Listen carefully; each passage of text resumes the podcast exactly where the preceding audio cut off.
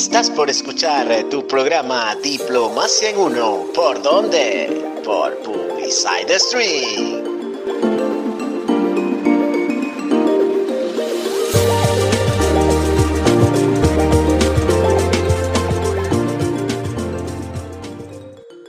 Buenos días, les enviamos mucho cariño. Esperamos que tengan un día de provecho con toda la energía para llevar a buen término esta semana. Estamos en una nueva emisión de su programa cultural de cada viernes, donde viajamos en el tiempo y en el espacio con los temas que tratamos y la música que escuchamos. Desde la plataforma de publicitek.com en la producción y conducción, Alicia Oscategui y quien les habla, Ana Karenina Zambrano.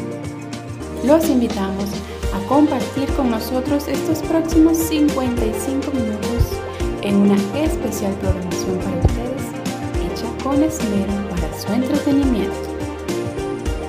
En la presentación que hace Pocaterra de la edición de sus memorias de un venezolano de la decadencia, realiza este exhorto que en nada pierde vigencia.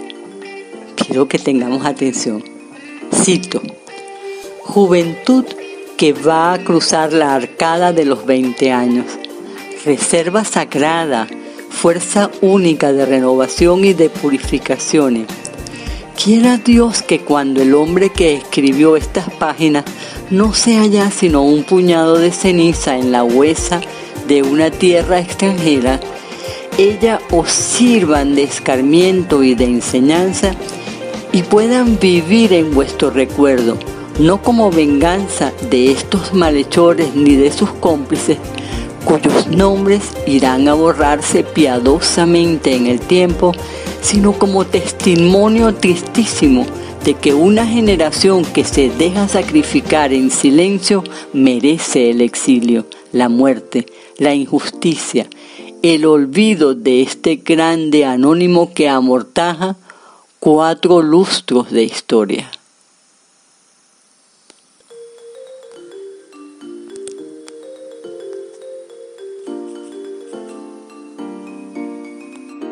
Película resultante muestra la construcción de una isla y la negativa de Rosa a ceder a las demandas del gobierno italiano de desmantelarla. Comienza en 1967, cuando Rosa se propuso construir una micronación que pretendía ser un símbolo de libertad en una época de múltiples convulsiones sociales. En la década del 60 del siglo pasado se asiste a los momentos de mayor conflicto político entre los bloques formados por Estados Unidos y la extinta Unión Soviética en la llamada Guerra Fría. Momentos de enorme tensión se produjeron a partir del derribo del avión espía estadounidense U-2 sobre territorio soviético y durante la conocida crisis de los misiles de 1962. Se dan diversos movimientos de protesta contra la guerra de Vietnam, contra la invasión de las tropas soviéticas en Checoslovaquia en la primavera de Praga. En mayo del 68, contra el orden establecido durante las revueltas estudiantiles y sindicales que se inician en Francia, el conocido Mayo francés, las cuales se extienden rápidamente por otros países. De esta forma, mucha gente en ese momento pensó que Giorgio Rosa debía estar loco para intentar tal hazaña. La construcción de la isla de las Rosas que requirió una gran cantidad de conocimientos técnicos. Mi padre era ingeniero y en Italia bastaría con describirlo así para entender qué tipo de persona era, explica Lorenzo Rosa. Era una persona muy precisa, detallada y muy organizada. Un ingeniero en un sentido casi alemán de la palabra excepto por esa pequeña vena de locura que lo llevó a querer construir una plataforma para sí mismo y luego convertirla en un estado fuera de las aguas territoriales, lo que lo convirtió en el príncipe de los anarquistas. L'isola delle Rose apenas 55 días después de la declaración de independencia de la isla, un 24 de junio de 1968, los italianos enviaron fuerzas militares para asumir el control de la misma y la destruyeron en febrero del año 69, utilizando dinamita. Él no quería rendirse porque la ley en esos años era que si estabas a más de 6 millas de la costa, estabas en tierra de nadie. Así que podías hacer lo que quisieras, como si estuvieras en la luna. Y así fue como construyó la isla, un logro increíble porque era realmente complicado. La realizaron en seis meses con cuatro amigos y un grupo muy pequeño de trabajadores. De hecho, inventó la tecnología para hacerlo y estaba muy orgulloso. Una vez que se completó, la plataforma de Rosa atrajo rápidamente la atención de los periódicos italianos, obviamente. Y en un contexto de malestar mundial, con la guerra de Vietnam, las protestas por los derechos civiles, los jóvenes acudieron en masa a la isla de las Rosas en búsqueda de diversión y libertad. Esfuerzos para tratar de cerrarlo solo lo hicieron más popular. El gobierno italiano intentó desacreditarlo alegando que la isla estaba siendo utilizada para actividades ilegales, consumos de drogas, etc. No obstante, lo que consiguió fue todo lo contrario. Y debieron recurrir a la fuerza militar para destruirlo. Este es parte de un texto publicado por la BBC Mundo recientemente, el pasado 12 de diciembre, y realmente si tienen la oportunidad de ver esta película en la plataforma Netflix, seguro no se van a arrepentir. Continuamos con nuestro recorrido por la cultura internacional en la oportunidad de señalar que cada 18 de diciembre se celebra el Día Mundial de la Lengua Árabe. Es la ocasión de reconocer la enorme contribución de la lengua árabe a la cultura universal y de renovar nuestro compromiso con el multilingüismo.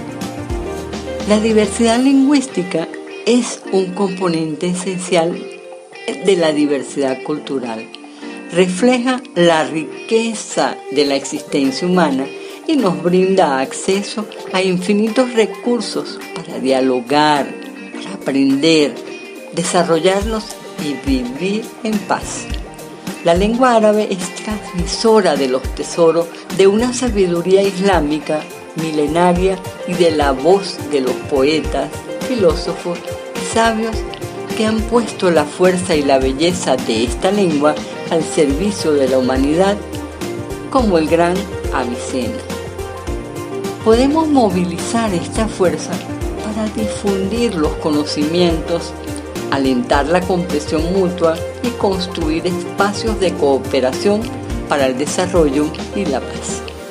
La lengua árabe es también nuestra aliada para aumentar la alfabetización y construir sociedades del conocimiento, al menos entre los Estados miembros de la UNESCO. Los medios de comunicación nos hacen reflexionar también sobre el papel de las lenguas como instrumentos por excelencia de la vida colectiva y la ciudadanía. Y en este caso va nuestro pequeño aporte. Sin duda, debemos ser muchos los que tenemos ascendentes árabes en nuestra sangre, aún sin saberlo. La lengua árabe es portadora de las identidades y los valores de 422 millones de personas en el mundo y de 1.500 millones de musulmanes que la utilizan en sus oraciones diarias. Se dice fácil, Señor. podemos repetir. Los valores de 422 millones de personas en el mundo y de 1.500 millones de musulmanes que la utilizan en sus oraciones diarias. En este sentido, la UNESCO apoya al Consejo Internacional de la Lengua Árabe, cuya función esencial para vincular entre sí las culturas de la lengua árabe y de otras lenguas en todo el mundo. la UNESCO participa en varias iniciativas regionales destinadas a promover la lengua árabe, como la plataforma electrónica dedicada a los docentes, la educación para el siglo XXI, concebida para facilitar el intercambio de conocimientos.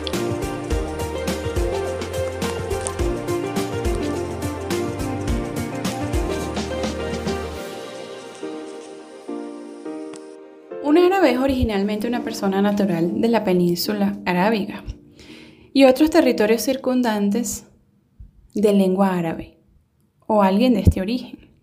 Debido a la extensión de la lengua árabe por todo Oriente Medio y el norte de África a partir del siglo VII, modernamente suelen considerarse árabes las personas que tienen como lengua materna el árabe, sea cual sea su origen o su religión. También podemos reconocer al mundo árabe como el conjunto de los países en los que habita el pueblo árabe o donde el idioma nuevamente árabe es la mayoría. Está formado principalmente por los países occidentales del Medio Oriente, específicamente a los de la península arábiga y a las naciones de Magreb y el Cuerno de África. Por extensión, se designa con este nombre a sí mismo a la comunidad mundial de personas que forman los que tienen el árabe en sus múltiples variantes como lengua materna. El concepto de árabe, por tanto, aunque esté estrechamente ligado al Islam, por razones históricas y culturales, es exclusivamente lingüístico y no debe confundirse con el de musulmán, que es la comunidad de personas cuyo credo religioso es el Islam. De hecho, en la historia hay registros sobre la existencia de reinos árabes cristianos y de tribus árabes judías en la antigua Arabia y Siria. Sin embargo, actualmente, ciertamente, la gran mayoría de los árabes son musulmanes, con pequeñas minorías que siguen otras religiones, principalmente el cristianismo. Según el Torá, la Biblia y el Corán, los árabes de la península de Arabia son los descendientes de Noé. La cultura árabe es una de las más antiguas por eso no nos sorprende que gran parte del patrimonio de la humanidad en peligro forme parte de ella. Pero a pesar de que muchos de estos monumentos datan de fechas anteriores a Cristo, los mayores o las mayores pérdidas han sucedido recientemente. El legado que le ha dado la cultura árabe a la humanidad es inmenso. De hecho, ha sido muy valioso. Por ejemplo, podemos citar algunos. Lograron la extracción de minerales y metales, la mezcla de colores, el curtido del cuero y otras técnicas que surgieron de los procesos de investigación de sustancias químicas. Fueron los pioneros en elaborar el papel de algodón que sirvió posteriormente para que los europeos desarrollaran la imprenta. En los números y las matemáticas fueron los precursores del cero, álgebra, trigonometría y geometría. De igual forma, se le asigna al califa y poeta Al-Mamun la inspiración de la famosa obra maestra de la literatura universal, Las Mil y Una Noches. En la actualidad, una gran cantidad de personas vive en un país distinto de aquel donde nacieron, el mayor número hasta ahora. En 2019, el número de inmigrantes alcanzó la cifra de 272 millones. Ana Carolina, a lo largo de la historia de la humanidad, la migración ha sido una expresión valiente de la determinación individual de superar la adversidad y buscar una vida mejor. La globalización junto con los avances en las comunicaciones y el transporte ha incrementado en gran medida el número de personas que tienen el deseo y la capacidad de mudarse a otros lugares. Los días internacionales nos dan la oportunidad de sensibilizar al público en general sobre temas de gran interés, tales como los derechos humanos, el desarrollo sostenible o la salud. Al mismo tiempo, pretenden llamar la atención de los medios de comunicación y los gobiernos para dar a conocer problemas sin resolver que precisan la puesta en marcha de medidas políticas concretas. Este es el caso del Día Internacional de los Migrantes. Mientras que muchas personas escogen voluntariamente emigrar, otras muchas tienen que hacerlo por necesidad. Aproximadamente hay 68 millones de personas desplazadas por la fuerza. Los seres humanos han migrado desde los orígenes mismos de la humanidad, partiendo desde un pequeño punto ubicado en África hasta poblar todos los continentes y rincones del planeta. En términos prácticos, todas las personas son migrantes o descendientes de migrantes. Punto este que nos debería llamar a la reflexión en relación con nuestra actitud o conducta frente a los migrantes. Es el caso venezolano, la crisis migratoria venezolana data desde comienzos del siglo XXI, en el año 2002. Luego de la expulsión de aproximadamente 20.000 trabajadores de PDVSA, muchos grupos familiares salieron para Colombia, donde se iniciaba el boom petrolero. Entre el 2005 y el 2008, numerosos empresarios salieron del país a causa de la persecución política y la nacionalización de empresas industriales y agropecuarias. Más adelante, en el 2015, fue más notorio entre la clase media y trabajadora por la constante crisis económica, lo cual ha llevado a que más de 5 millones de personas hayan dejado su hogar en Venezuela y sean hoy por hoy migrantes.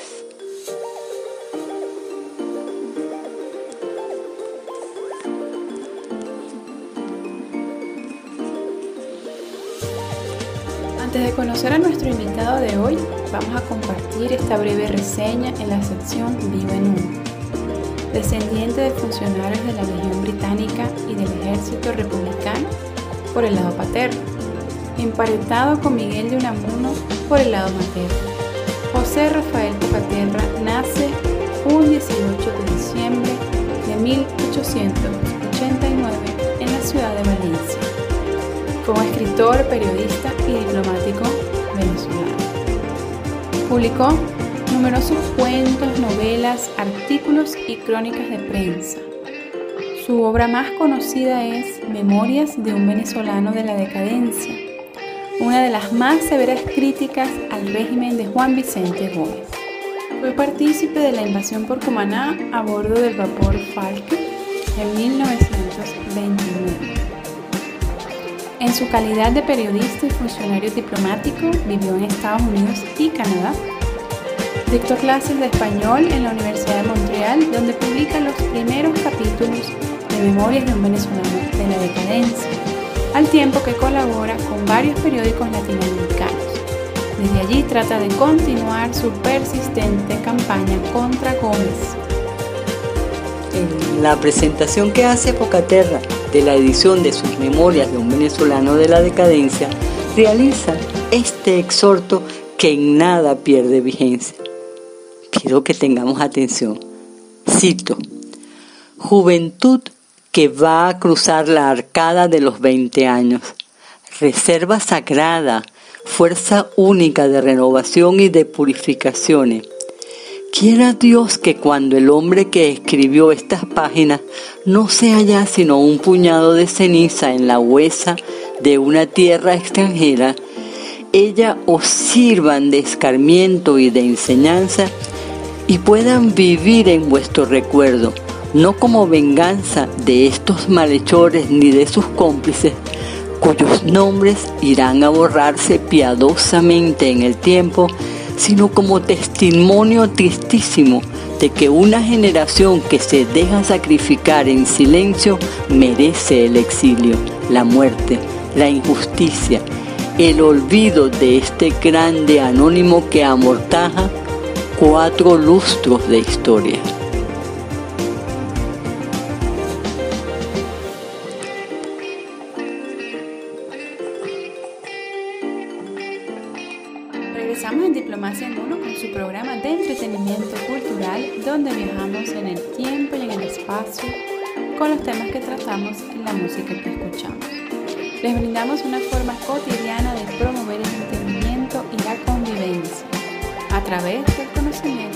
Variadas formas de vida y expresiones culturales. Ahora vía online por Radio Stream en la plataforma de www.publicitec.com. Ahora sí, vamos a darle paso a nuestro invitado de hoy, un joven escritor que integra el Círculo Conexión Perpetua. Pero dejemos que sea él quien nos cuente. Buen día, mi nombre es Pedro Mazzaroni. Gracias a Diplomacia en Uno por tenerme en su programa. Yo soy escritor, licenciado en Comunicación Social de la Universidad de Monte Ávila, bachiller en Ciencias del Colegio Santiago de Caracas. Este, soy, además de eso, voluntario en la Fundación ProSurf, eh, voluntario en el Cineclub Monte Ávila y bueno, he hecho varios cursos de profesionalización, como también eh, formo parte del taller Corrección Perpetuum, dictado por Álvaro de Marco. Eh, hice otros cursos en Lugar Común, en la librería Lugar Común cuando estaba abierta. Y ahorita estoy haciendo otro curso sobre poesía con Luis Peroso Cervantes como anfitrión. Eh, soy un hombre de 23 años, este, de Caracas, nacido aquí en Caracas, Venezuela, de padres venezolanos. Mis abuelos se fueron italianos y vinieron acá cuando la guerra y me gusta escribir, me gusta la poesía, me gustan los cuentos, me gusta la música, no toco ningún instrumento, pero tengo un bajo.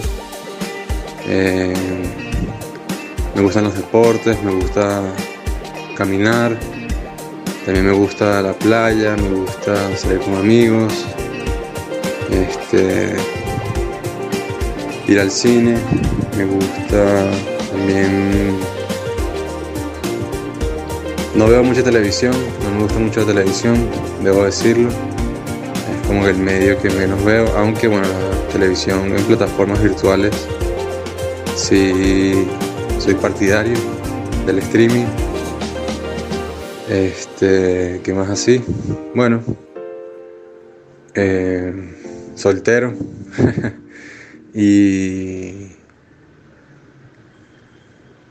comprometido con ahorita con con el taller y la publicación de manos de la editorial Sultana del Lago. Y me verdad muy agradecido con, la editorial y con, con el profesor Álvaro de Marco. Mi experiencia como escritor ha sido desde temprana edad. Yo en el colegio escribía poemas para los días festivos, sea el Día del Padre, sea el Día de la Madre y con eso fui guardando esos escritos y los retomaba después.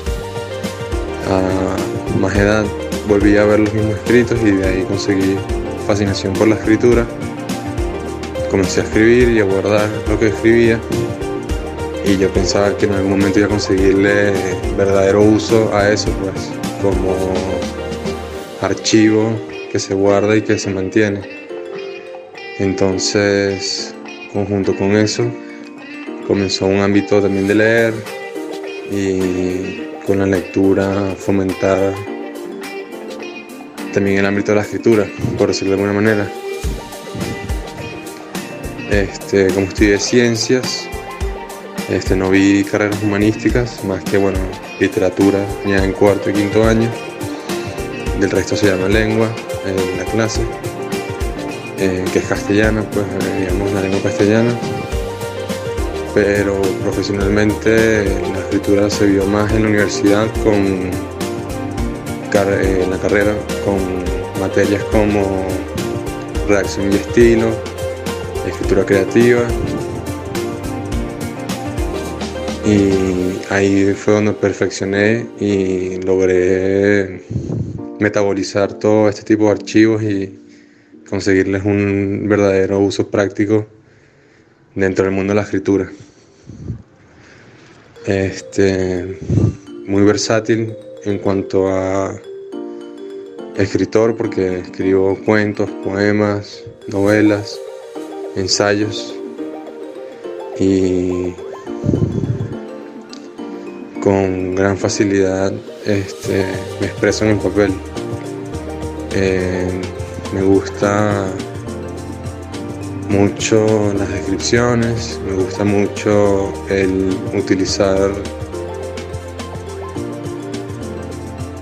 recuerdos míos, este, vivencias mías. Me gusta mucho, también puede ser lo biográfico, como también me gusta mucho la ficción. Entonces, se puede decir que siempre hay como una clase de híbrido en mis escritos porque no me desperdigo de lo que escribo, sino que escribo en base a algo que ya viví, pero siempre agregando matices de situaciones ficticias o irreales. Interesante escuchar la cotidianidad de un joven, Pedro Mazzaroni, que hoy forma parte de los escritores venezolanos, quien tiene especial sensibilidad por la poesía y el mar. Compartimos esa misma sensibilidad. Ha creado, dentro del marco del taller Corrección Perpetua, una obra escrita. Otro, alguien más, el tiempo, pasado, presente y futuro, converge en conjunto con el conocimiento ¿De qué trata este libro que se encuentra ya en la plataforma de Amazon? Ahora, este, la novela es un híbrido, tiene ficción y no ficción. La parte no ficción es de mi día a día, un día normal y corriente en la vida de Pedro, que le suceden varias cosas, varias actividades, varios entornos, varios ambientes, y cómo Pedro se desenvuelve con originalidad en esos ambientes y esos entornos. Este, la parte ficcionaria son problemas con el habitar, o sea, son cuestiones no resueltas con el habitar en una ciudad, cosas como el olvido, cosas como el encontrarse a sí mismo, este, la utrapelia de las cosas cotidianas, el desenlace de cosas un poquito más ocultas en el inconsciente, o sea, es un, es un poco existencialista y tiene mucho, mucho, mucho de inocencia y de este y de innovación en el sentido de que busca siempre hacia un futuro mejor pues. Entonces es surcar la mente de alguien de 20, 22 años que busca siempre entre placer y razón eh, surcar entre personas y situaciones. Entonces, ya para resumirlo, la novela es un híbrido entre ficción y no ficción sobre la vida de Pedro hace dos años, la vida de un escritor Nobel que busca darse a conocer y bueno, cuando hace conocer a sí mismo, eh, dar a conocer a los demás pues también. Entonces, la novela está en Amazon, disponible en Amazon, formato paperback, que es físico, y formato digital. En el taller lo que hicimos fue afinar, editar y corregir extensamente todo el trabajo. Ya yo tenía la novela de antes pero agregué y bueno, quité también cosas. Este la obra debe tener más o menos 150 páginas y como les digo es un híbrido de ficción y no ficción y tiene mucho mucho de de carisma por por ser tan sublime en, en lo que es contar una realidad, sea, una realidad expuesta a través de, de los recursos posibles.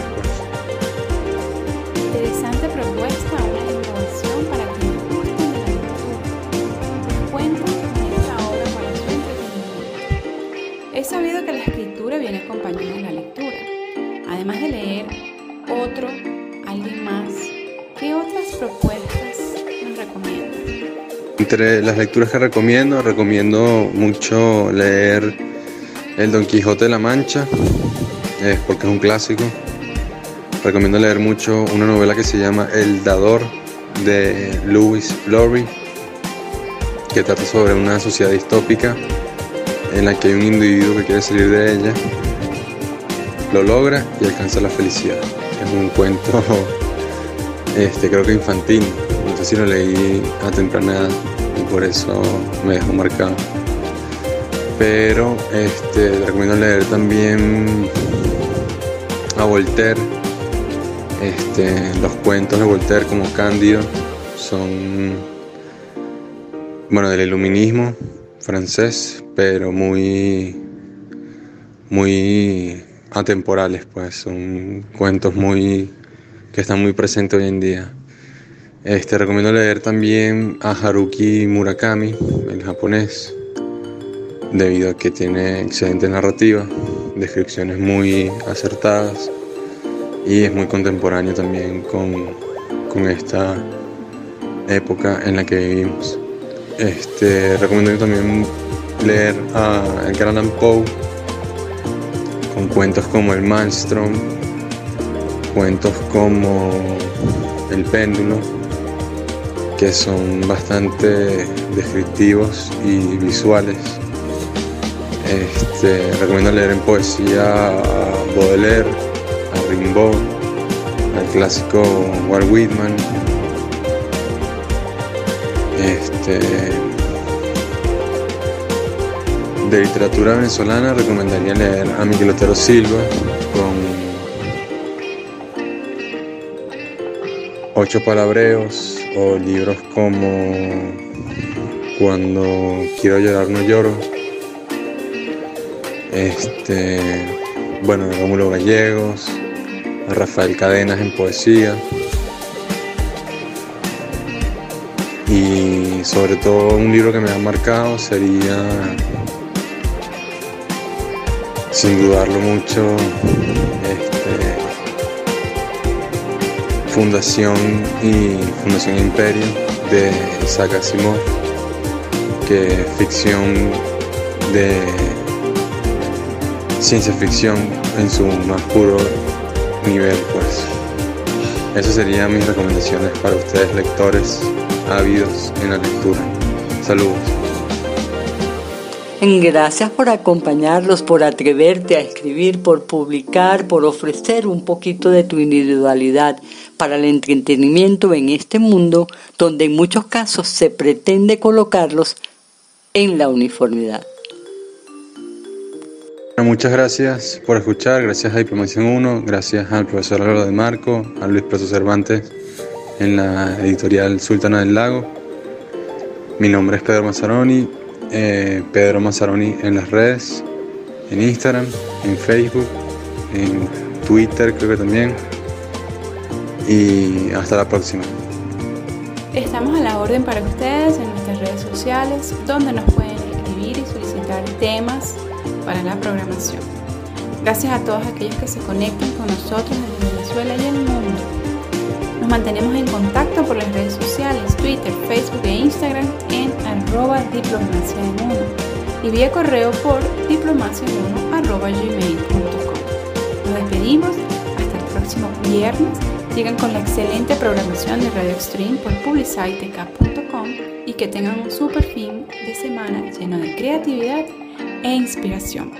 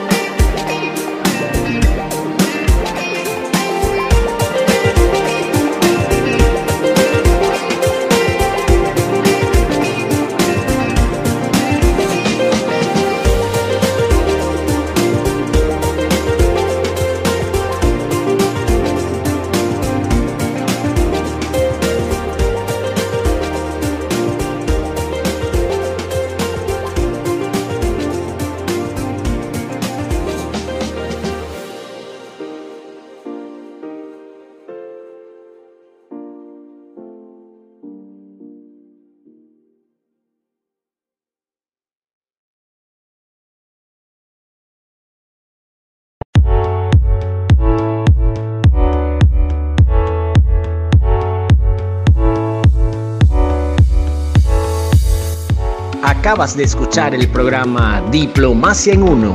¿Por dónde? Por Publicide Stream.